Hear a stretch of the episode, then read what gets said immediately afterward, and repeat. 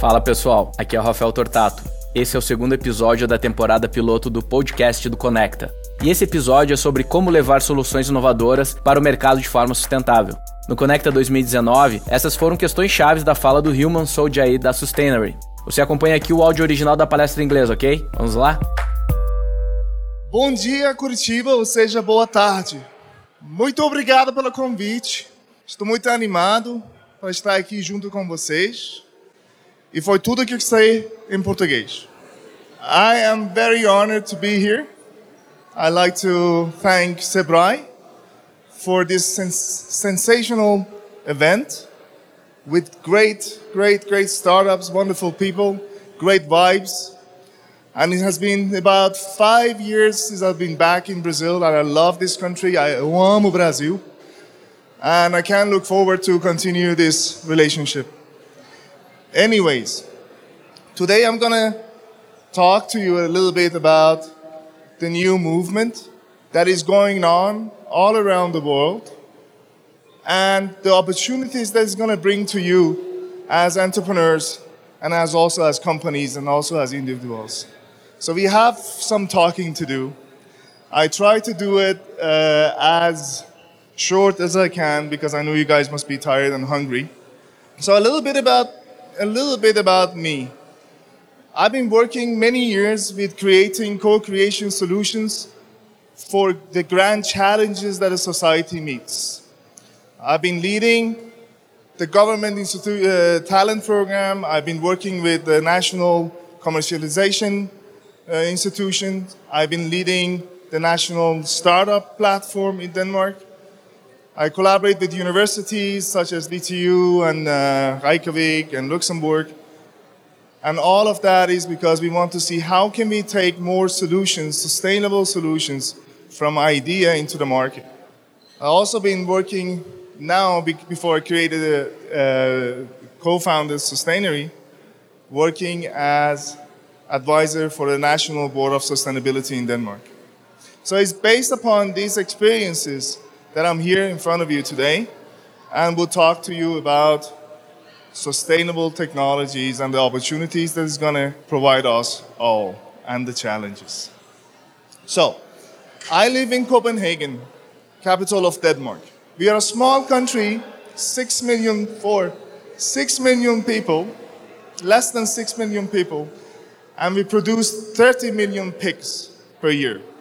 We don't have a huge industry. We don't produce cars.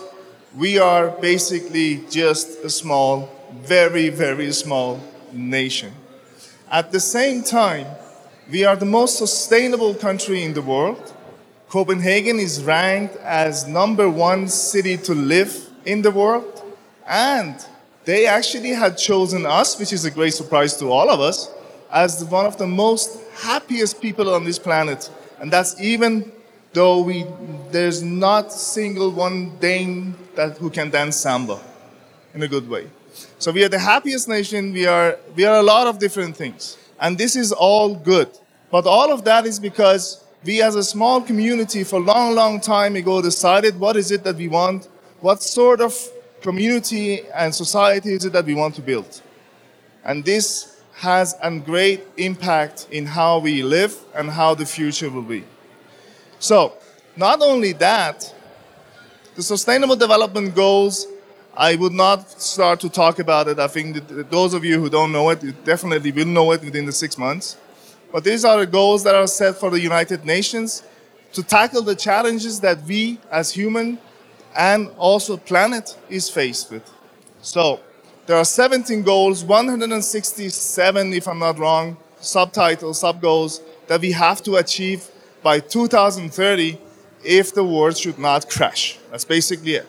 And Denmark just been chosen as number one nation to implement these solutions. This makes me very happy because I live in, in very near the, the, the, heart of Copenhagen with four kilometers to the center, but also 800 meters from the beach. Uh, it has not been very cheap to invest in the house. But my problem is that by 2050, my house most probably would be underwater. So if we don't do anything now, my investment is going to go, I don't know, of course, if I live by 2050, but my investment is going to go underwater, or the value of my property is going to fall dramatically. This is just one of the consequences that we are faced with. So I'm extremely happy that we in Denmark have chosen to work seriously with these issues. The government in Denmark, the new government, has actually set some new targets for the climate. The targets include reducement of the C, uh, CO2 emissions, carbon dioxide emissions, with 70%. That's the highest number on the planet. There's no other nation that is so ambitious in this. We also are forbidding fuel driven cars in, our cities in 2030. We have national SDG report, sustainable report, to see how we are performing. We have national green programs for startups to create more solutions and support more startups who are working with sustainable solutions. We invest in circular economy. I can talk and talk and talk a lot. We have put taxes on flights, we uh, airplane tickets. Uh, we have invested more in public transport and so on. All of these things means something. First of all, it means that it's going to be a little bit more expensive to live in the first five, six, seven years. Because, of course, our access to the cheapest products is going to be limited if they're not sustainable. And the sustainable products, we know they are more expensive. But it also creates a demand from the market to have sustainable, competitive products which means that we're going to invest heavily in technologies that is going to help us becoming a leading nation in living sustainable. This is good for national economy, but it also is going to position us, a small, tiny country in the north that is very, very cold most of the time, to be the leading nation and have huge business opportunity because we know that this problem, even though you close your eyes, is not going to disappear. That's the way it is, and we have to deal with it. So, just a little bit back on how we work and what is the thinking concept in uh, Denmark. The planet, as we know, most of us, we know, we have heard there's no planet B and then everything, and we all know there is something is wrong. But basically, the planet will survive. At the end of the day, if we just continue the way it is, we're just gonna disappear. But the planet will survive, and within the 200 years or 300 years, it's going to reestablish itself. It's Mother Nature. But humans, we cannot survive, and so neither would 50% of the animals and plants on this planet. So the, the real thing is, of course, we're going to help the planet, but we actually are, we have to work towards saving ourselves as species. So with the movement of consumption and growth, we need to think another way of living in a more sustainable world. And what does it mean?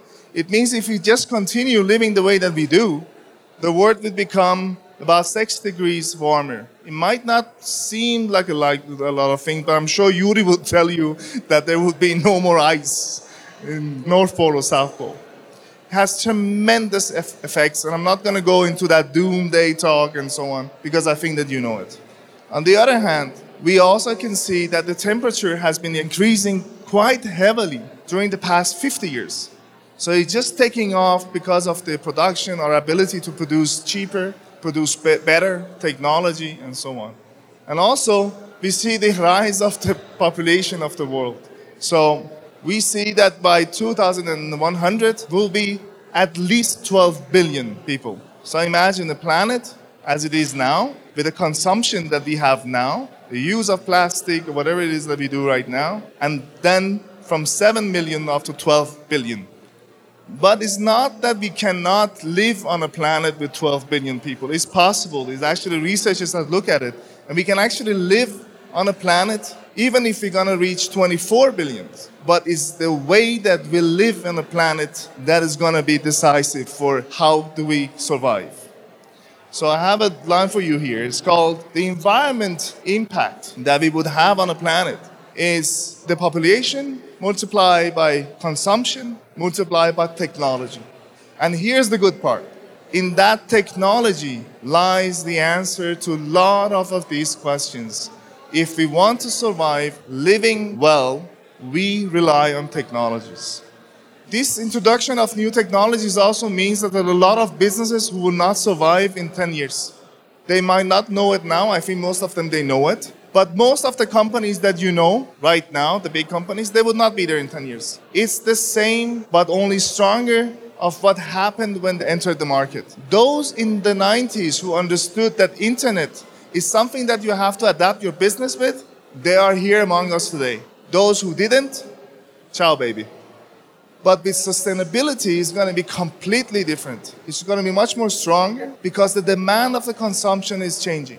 So you have a demand from the consumers that are looking for new products, more sustainable products. They ask questions about where is that product coming from, who made it, how was it transported here, and so on. So the United Nations has uh, stimulated the business market around $10 trillion will disappear. But the good news is that the market working for sustainability is estimated 12 trillion. You can do the math. So actually, this is a huge, huge market to tap into. And that's why I believe this is the time for entrepreneurs. Because huge companies and big size companies, their ability to adapt and innovate is limited when you compare this with startups. If you look at the, uh, at the technology that is available to you now, and the drop of the cost of the technology and what you and you and you and you can do with your own computer at home, you would know that this is the era where startups can really produce new products that are sustainable, that are talking the sustainable language. Is it just something that I'm saying? Let me give you some numbers. In Denmark, just in two years, we have seen the rise of what we call impact startups with 75%. That's a lot. 75% rise of impact startups. We also have seen the rise of impact investment with 150%. And that is crucial because if people are willing to put money in your idea, your chances to succeed is much higher.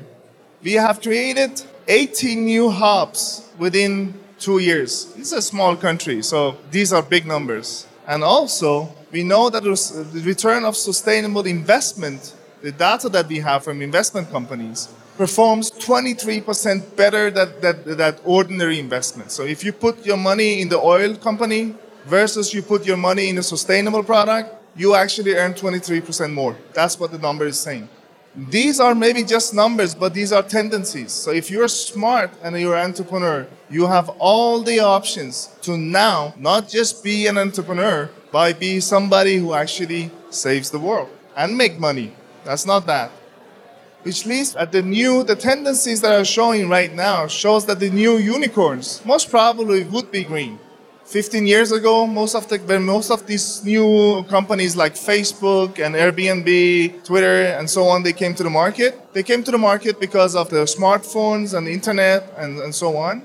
And some of them came in because they worked with disrupting existing market, like taxis, like you know hotels. You all know this, Airbnb, you know. But now they're not young companies anymore. They are massive companies and complex companies with 10 years experience. And the new tendencies shows that next generation of unicorns who are to watch, to be watched, are unicorns who either provide service to these giants or unicorns who work with uh, thematic green technologies. So these are the tendencies coming in. As I said, you can make a difference because you can work with three type of technologies in front of you with sustainability.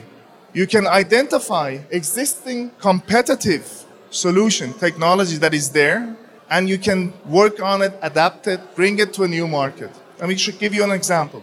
At the SDG Tech Award Brazil, we have this wonderful team of eco food with us. If you look at the eco food concept, actually three years ago, I brought uh, a company called Too Good To Go from Denmark to Berlin to participate in a world championship for entrepreneurs. That was three years ago. Now they are validated $200 million. And what do they do?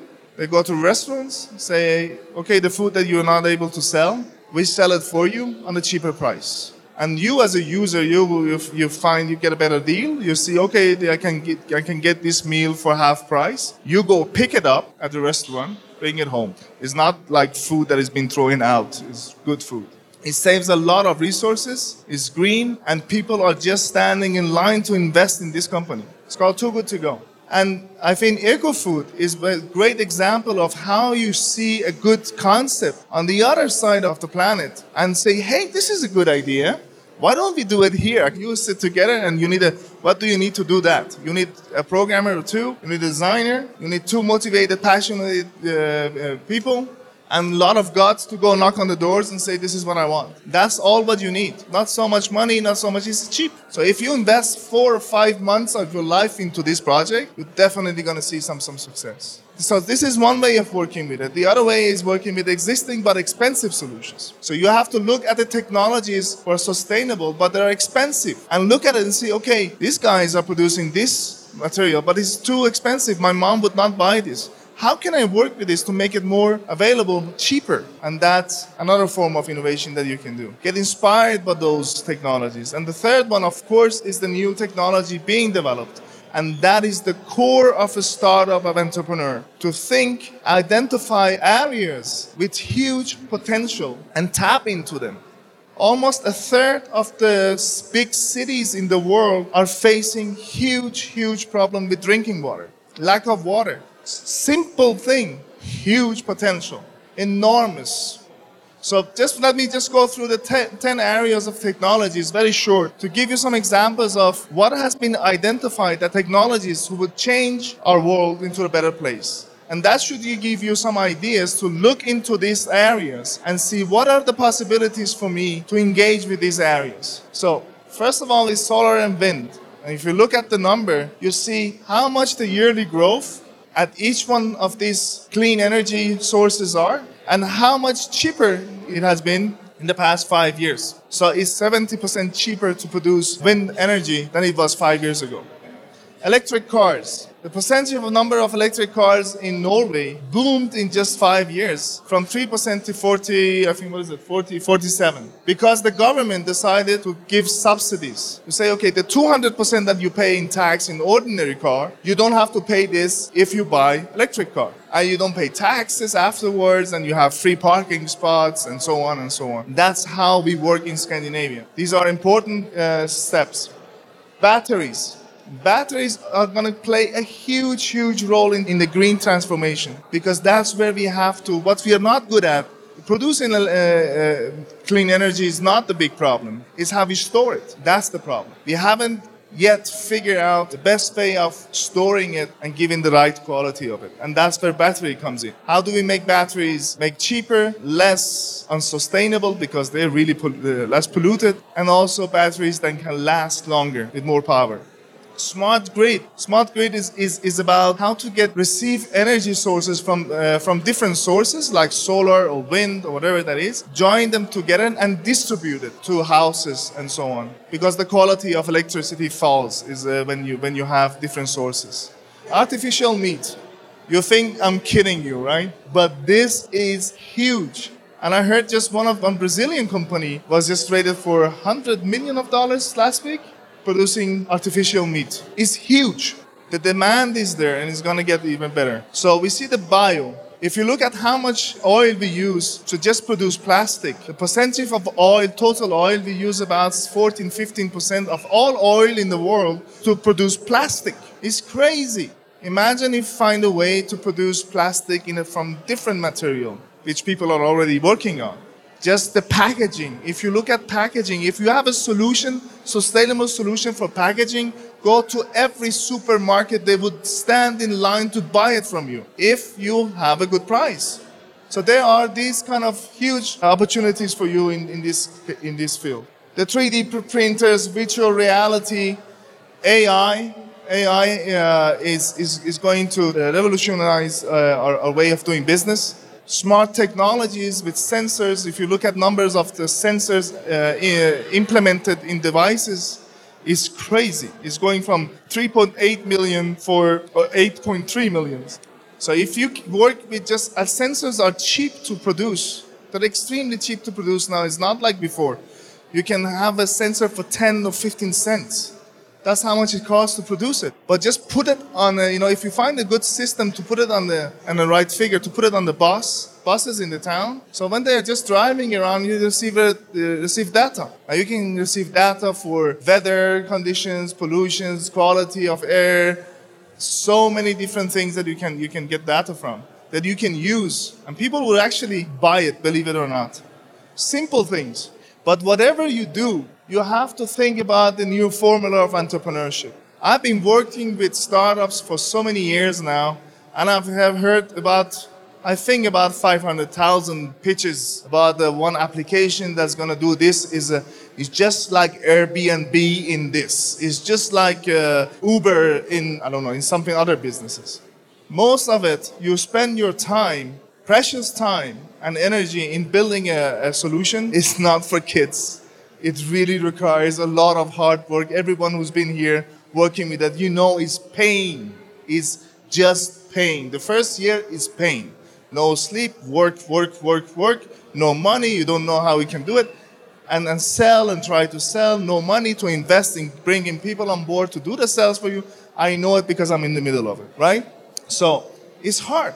So while you're doing this job, work with something that gives you profit if you don't have profit in your business, whatever it is sustainable is not sustainable, even if you are an NGO or ONG, as you say it, even if you are an NGO, you need to see what is your business model. And even if that business model is, is getting public funds, but you have to think and you have to be able to communicate about the profit. How are you making sure that you can run this business sustainable, that you can pay wages to people? So, profit is the first thing. People would not take you serious if you do not have a clear profit plan. The other thing is people. So when you do business, try to figure out how would this affect people? How would this create value for people? If you don't have these visions, forget about it. You're just going to be another ordinary application going out doing this and that, and you can go to this country, that country, and you're going to be one of the millions. I'm sorry, that's, that's the way I see the future. I don't see place for this in the future. If you don't have the real value proposition, people will not engage with you. You need to think about the planet and you need to think about the partners. And that's what the millennials are going to do. Because my hope and my experience is that this new generation is completely different. They think collaborative in a different way, collaboration in a new way. They like to share. They are individual, but they are also part of the group and they are so aware of what is going on in the, on this planet. The last thing I would say is to have purpose.